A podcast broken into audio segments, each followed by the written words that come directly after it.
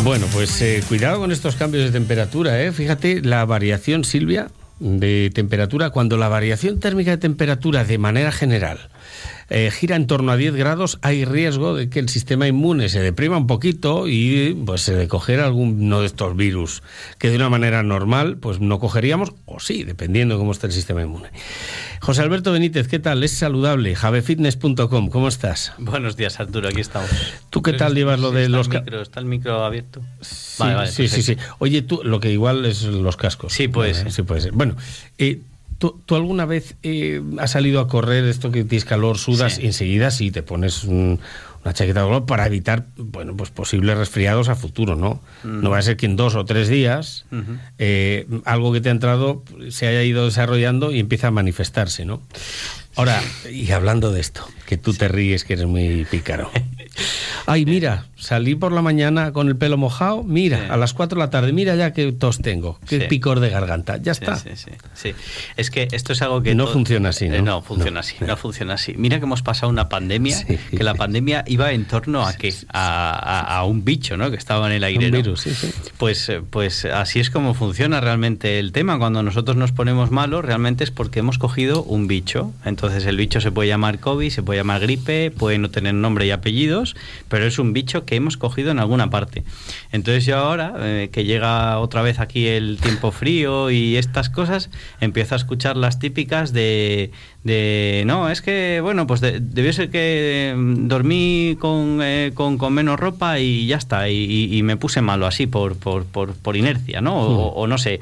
Y, y estas cosas no funcionan así, o sea, sí que es verdad, evidentemente, lo hemos hablado aquí muchas veces ya que cuando eh, pasamos de cuando llega el clima frío eh, entre el tema de, de cómo están las fosas nasales cuando nosotros vamos paseando por la calle y luego entramos en un bar que hace un calor del copón y demás eh, las fosas nasales están ahí en ese momento más preparadas para recibir eh, virus y que entren con mayor facilidad eso es cierto y luego aparte el sistema inmune por, por- a, a nivel general cuando hace frío nos suele pillar aunque eso ya es muy de cada uno e influye en muchísimos más factores nos puede pillar con las, con las defensas más, baja- más bajas.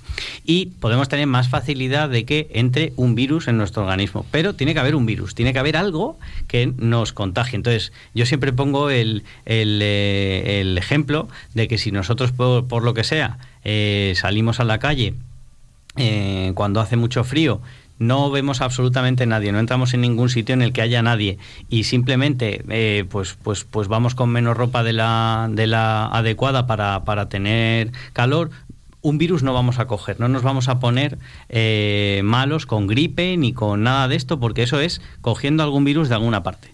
Entonces, bueno, eh, simplemente lo, lo quiero dejar claro porque recientemente he pasado por un proceso vírico y he escuchado, o bien que, que ha sido porque he pasado por una fase de estrés debido a que tenía que preparar ahí un examen y no sé qué, y entonces pues mi cuerpo ha dicho, ala, pues, pues ya está, pues te pones malo porque sí, y o bien eh, pues lo que estoy comentando, ¿no? De, de, bueno, eso es que habrás cogido frío, tal, no sé qué, y no, lo he cogido en algún sitio, lo he cogido en la cafetería, lo he cogido en la universidad, donde fuera, pero lo he cogido en algún sitio, alguien que tenía ese bicho y que me lo ha, y que me lo ha transmitido. Entonces, bueno, que quede otra vez claro que el funcionamiento de, de cómo nos ponemos malos es de esta manera, que, que alguien es el transmisor del, del virus, por lo que sea, o bien en el aire, bien por una gotícula, bien por lo que sea, pues nos contagiamos y ya está. Es así como funcionan los contagios. Entonces, bueno, quería dejarlo claro antes de... Y no en una hora, ni en dos, ni en tres, que esto, No, de esto iba no, la no, pandemia también. Si yo cojo tiempo- un virus hoy, por, Mm. por lo que sea, Sí. se mostrará, pues dependiendo de, la, Claro. de, de cómo sea ese virus, Cada uno pues, a- tiene su al día tiempo siguiente, de- a los dos días, a los Eso es. tres, pero nunca a las dos horas o las tres horas. Eso es, cada uno tiene su tiempo de incubación. Ya vimos con el COVID que al principio por lo menos pues podía ser 10 días, que, luego que, eso era precisamente una de las de las armas pues más eh, peligrosas que tenía el virus, el, el que tardaba y, y una gripe pues normalmente 24 48 horas, bueno, depende, ¿no? Sí, sí. Cada virus tiene su Fíjate, una gripe que es un coronavirus. ¿eh? Correcto, la, correcto, la gripe es del tipo coronavirus. Eso hay es. rinovirus, hay parvovirus, hay adenovirus, hay rotavirus, Eso es, eso es. ah, hay enterovirus. Fíjate si no hay. Y hay combinados. De unos y Correcto, otros. correcto. Es que, y ahora en invierno muchos. Claro, ¿eh? claro que sí. Bueno, eh, hoy vamos a hablar del jamón. el jamón no es cerdo para los musulmanes, el, el rico, ¿eh? El rico no es cerdo. No, esto es una broma. El jamón, eh, Beatriz Robles. lavodegalicia.es. Sí. Artículo. Beatriz Robles, tecnóloga de los alimentos, dietrista, nutricionista. Sí. No sé si diría esto, pero el titular dice: El jamón curado no es saludable.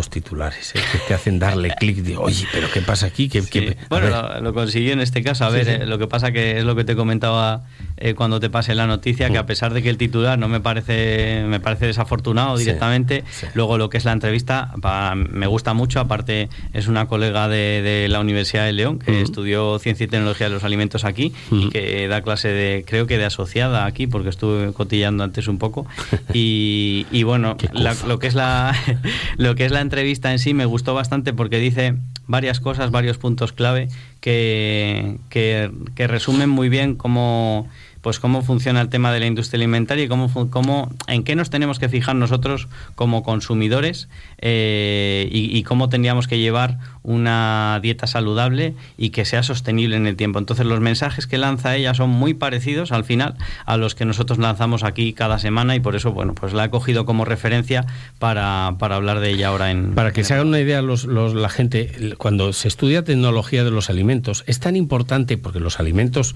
la industria alimenticia y la de los complementos están rodeados de tecnología. De tal manera que si tú, por ejemplo, vas a comprar, te pongo un ejemplo, ¿no? Quiero vitamina B12. Y te la encuentras con ácido fólico, la gente cuando lo ve dice, no, no, yo ácido fólico no quiero, solo quiero B12. Sí, sí, es B12. El ácido fólico no es un ingrediente para que tengas tú más vitamina B de ese tipo, ¿no? De ácido. No. Es tecnología alimentaria. Eso quiere decir que se, está, se ha estudiado por parte de los que estudian tecnología alimentaria que es mucho más fácil de absorber la B12 en presencia de ácido fólico que sin Ujú. él. No es porque tenga ácido fólico. Decir, hasta ese punto es importante la tecnología alimentaria para temas de absorciones, de es que mm, y esta gente son unos fenómenos. Es que ahora mismo hay gente muy puntera en todo esto. ¿eh? Sí, sí, la verdad que sí, la verdad que sí. Pues eh, en la entrevista, bueno, em, eh, la- lo, lo que de lo que habla ella al principio es con respecto al tema de, bueno, el, el entrevistador le dice, la industria alimentaria no intenta jugar con sus reclamos y mensajes y, y lo primero que ella destaca pues es que, que, mm, el, el problema principal que, que nos- con el que nosotros nos encontramos pues es la publicidad y el marketing que hay alrededor pues de ciertos productos que no son eh, que son, son son pro- yo no los considero alimentos como tal, son productos de alimenticios de la parte de la industria alimentaria, pero que no son eh, saludables, en este caso pues son ultraprocesados o procesados, que tienen algunas etiquetas que lo que hacen es que, que para nosotros eh, sean más llamativos, porque leemos esa etiqueta y decimos, ah, pues tiene que ser bueno, ¿no? Entonces, eh, ella habla del tema de la publicidad engañosa en la etiqueta y está muy relacionado con lo que acabas de comentar ahora del ácido fólico desde el punto de vista de que podemos, por ejemplo, encontrar una leche que ponga eh, eh, leche desnatada rica en vitamina D y calcio. Y luego dices tú, vale, pero ¿de qué me sirve a mí? Pero claro, esto, para esto hay que saber. Claro. ¿De qué me sirve a mí que esté eh, enriquecida con vitamina D, con calcio, si luego resulta que le has quitado la grasa, que es lo que y la, la vitamina D es liposoluble y que resulta que yo lo que necesito es que la leche tenga grasa para poder absorber la, la vitamina D que me estás metiendo ahí, ¿no? Entonces, bueno, en principio ella en las primeras preguntas de lo que habla es de cómo se nos vende mediante, mediante un elemento dentro de la etiqueta de, de los productos, eh, pues que nos están como ofreciendo eh, algo a mayores de lo que es el producto en sí y que tenemos que tener eh, cierto cuidado con, con este tipo de, promociones. Pues por ejemplo, cuando nos venden los algunos cereales que igual son ultra azucarados y dicen con alto contenido en fibra. Y realmente lo que lo que es lo que lo que ella dice y, que, y que tiene razón es que la mayoría de las veces, no todas, pero la mayoría de las veces cuando vemos una etiqueta de este tipo en el que nos están ofreciendo algún tipo de elemento dentro de ese producto, tenemos que ser reacios o tener un poco de cuidado y decir, bueno, a ver, vale, sí, me estás poniendo eso, pero ¿qué me estás queriendo ocultar por detrás, no? Porque normalmente cuando ofrecen algo de esa, fa- de esa forma, si luego leímos la lista de ingredientes que ella es en lo que dice que es lo primero que tenemos que hacer, o sea, nosotros tenemos que ver, primero, qué tipo de producto es, y aquí ella dice, y, y- y muy acertada, si lo que vamos a mirar es, son galletas, es una pizza, es, eh, bueno, pues distintos productos que nosotros ya tenemos claro. Pero que- mira, que no a, la, a la industria alimentaria le pasa como al gobierno. Sí. Los mensajes simples calan mejor y sobre todo cuando la población no está educada en la materia. Correcto. ¿Vale? Correcto. Eh, nos decían hoy, o amnistía o fascismo. No, no. O amnistía o un, o un, abanico muy variopinto de cosas. No, no es lo uno o lo otro. Esto, es, esto es una mentira. Pero el mensaje cala en la gente que, bueno, pues pasa sin aprobar todas y todo esto, que es la gente que estamos fabricando. Gente que acudan a ese mensaje simplista. Con la industria alimentaria ocurre lo mismo. Eh, integral. ¡Ay! Integral, cógelo que eso es muy bueno. Claro. lo integral engorda.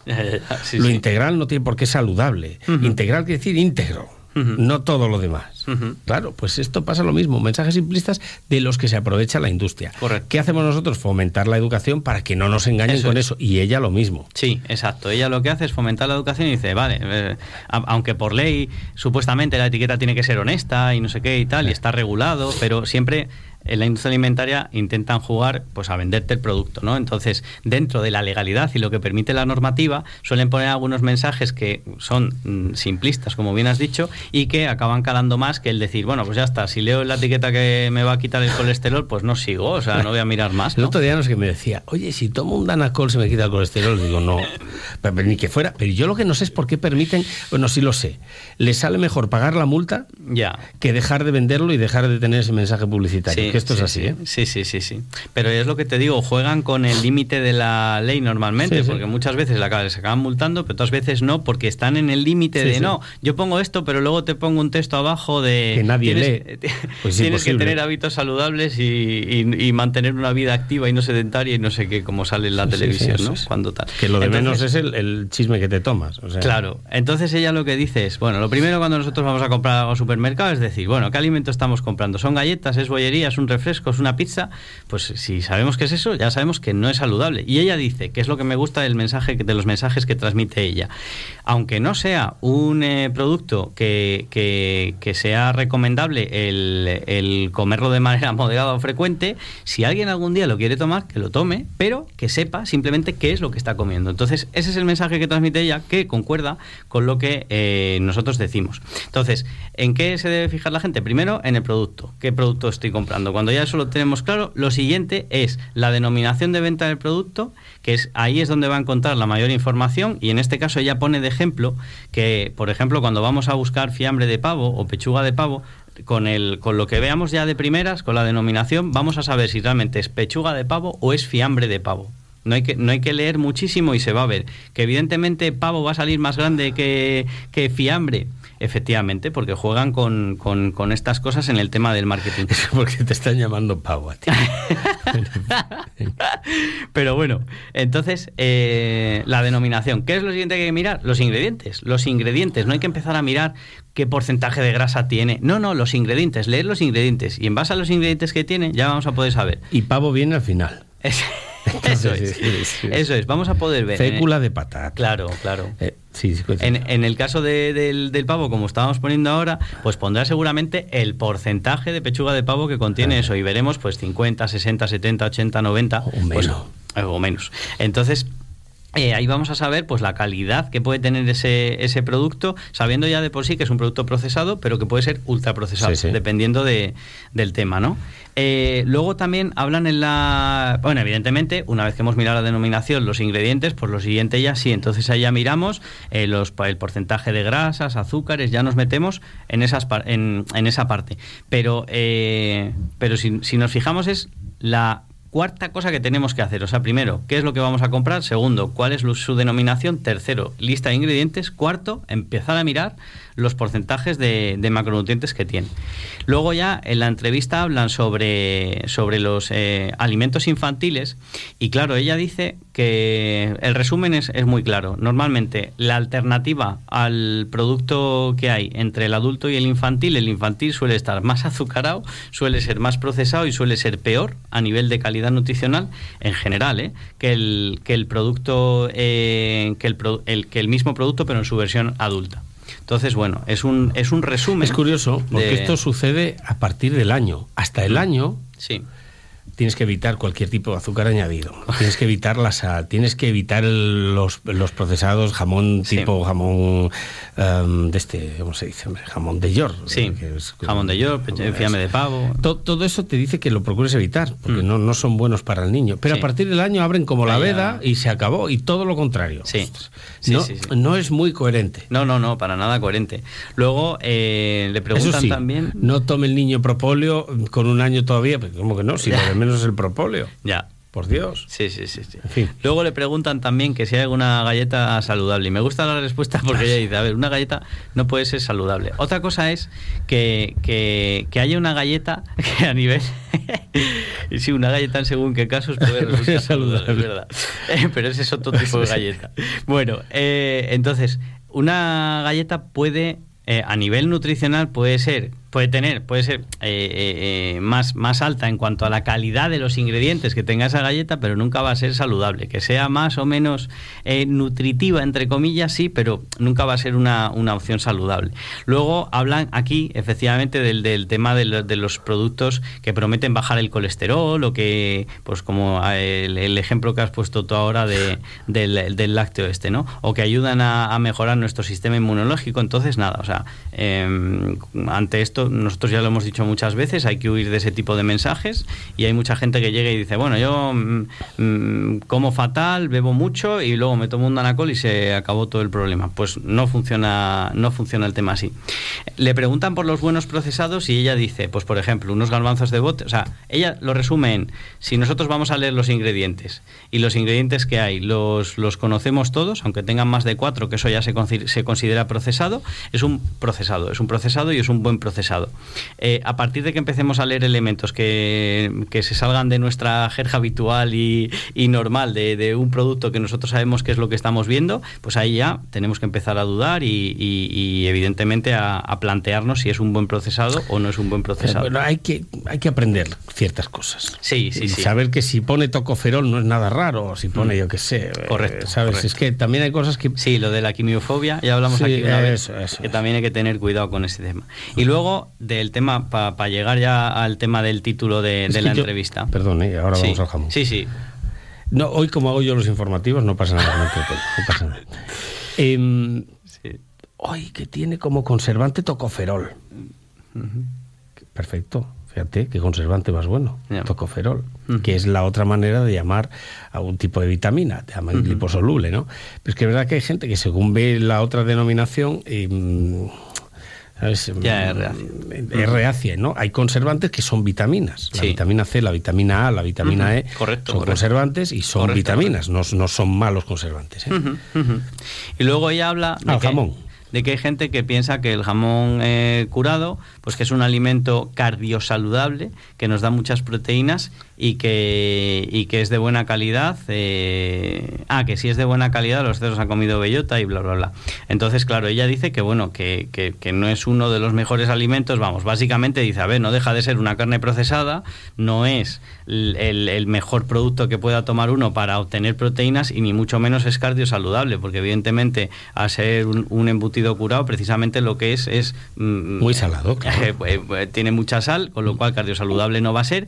Y aparte, si abusamos de él por el tema del ahumado y todo el rollo este, por, la, por el proceso de curación normal, pues no es positivo tampoco de cara pues, a un, posible desarrollo de cáncer de colon, etcétera, y no sé qué. Pero aquí hablamos otra vez de lo mismo, la dosis. Eh, claro, eh, pero por ejemplo, yo te voy a decir una cosa. Yo si tengo para elegir un huevo relleno de mayonesa, atún y todas esas cosas, y una tostada con cecina, pues, pues, voy a elegir la tostada con cecina primero porque está riquísima. Segundo, sé que tiene mucha sal, pero si no me como 15 tostadas no voy a tener que beber 15 litros de agua después. Exacto.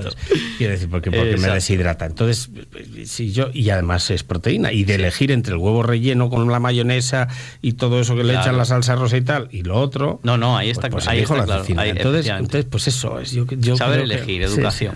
Y luego, nada, ya para acabar, el tema de hablar por, otra vez por, por, por recordar a, a la audiencia el tema de la diferencia entre la fecha de caducidad y el consumo ah, preferente. la fecha de caducidad, hay algunos productos que pone fecha de caducidad, lo que significa que cuando pase esa fecha el producto deja de ser eh, seguro. Es decir, pues puede ser que eh, pierdas eh, ciertas propiedades y que nos pueda incluso sentar mal. Eso con el tema de la caducidad. Caducidad asociado a seguridad de producto. Consumo preferente, el producto no va a caducar, tú te lo puedes comer cuando pase esa fecha, lo único es que puede perder alguna de, esas de sus propiedades como el color, el olor o el sabor. Entonces, por ejemplo, una galleta, consumo preferente antes de qué pasa después de ahí, ¿te la puedes comer? Sí, lo único es que igual, pues mm, ya igual te vas a ver más revenida o lo que sea, no te vas a ver bien, pero... Me gusta esto que tú dices, porque ven, preferente antes de, eso es consumo preferente. Consumo preferente es que va, que va a perder alguna propiedad, pero que no nos va a afectar en principio a la salud. Y hay ciertas cosas que no deberían poner en consumo preferente. El otro día había una sal, es otro tema, un tipo de sal, le llaman del Himalaya, es una sal ah, rosa por los minerales. Lleva millones de años metido en la roca esto en forma de sal, de cloruro sódico con algún que otro elemento más, millones de años, y oye, justo lo envasan y es cuando tiene que poner caducidad. después de millones de años, justo caduca cuando lo envasan. hay cosas que no caducan, decir, y eso es una de ellas, ¿no? Entonces que hay que hay que educarse en ese tema y siempre está bien acudir a gente pues autorizada, en este caso em, Beatriz, Robles. eso es. José Alberto, javefitness.com, encuentran estas y otras eh, cuestiones relativas a, tema saludable. Correcto. Y aquí cada lunes en Es la Mañana de Leo. Muchísimas gracias como siempre. Y yo a seguir a Jave Fitness. Eh, y de inteligencia artificial hablamos otro día, que vi otra cosa que habías publicado tú en Sí, sí, sí. El 29 hay, una, hay una mesa. El 29 de noviembre. con Proconsi, ¿no? sí, está promovida en parte por, por Proconsi, pero la, organiza realmente la FELE, Acelera Pyme, y mm, están en la mesa también, eh, creo que está Tomás Castro de Proconsi, por eso lo anuncié a través de la cuenta de Proconsi, pero también va una investigadora de, de, la Universidad de León, compañera mía, que es Camino, y bueno, yo estaré por allí para la clausura también.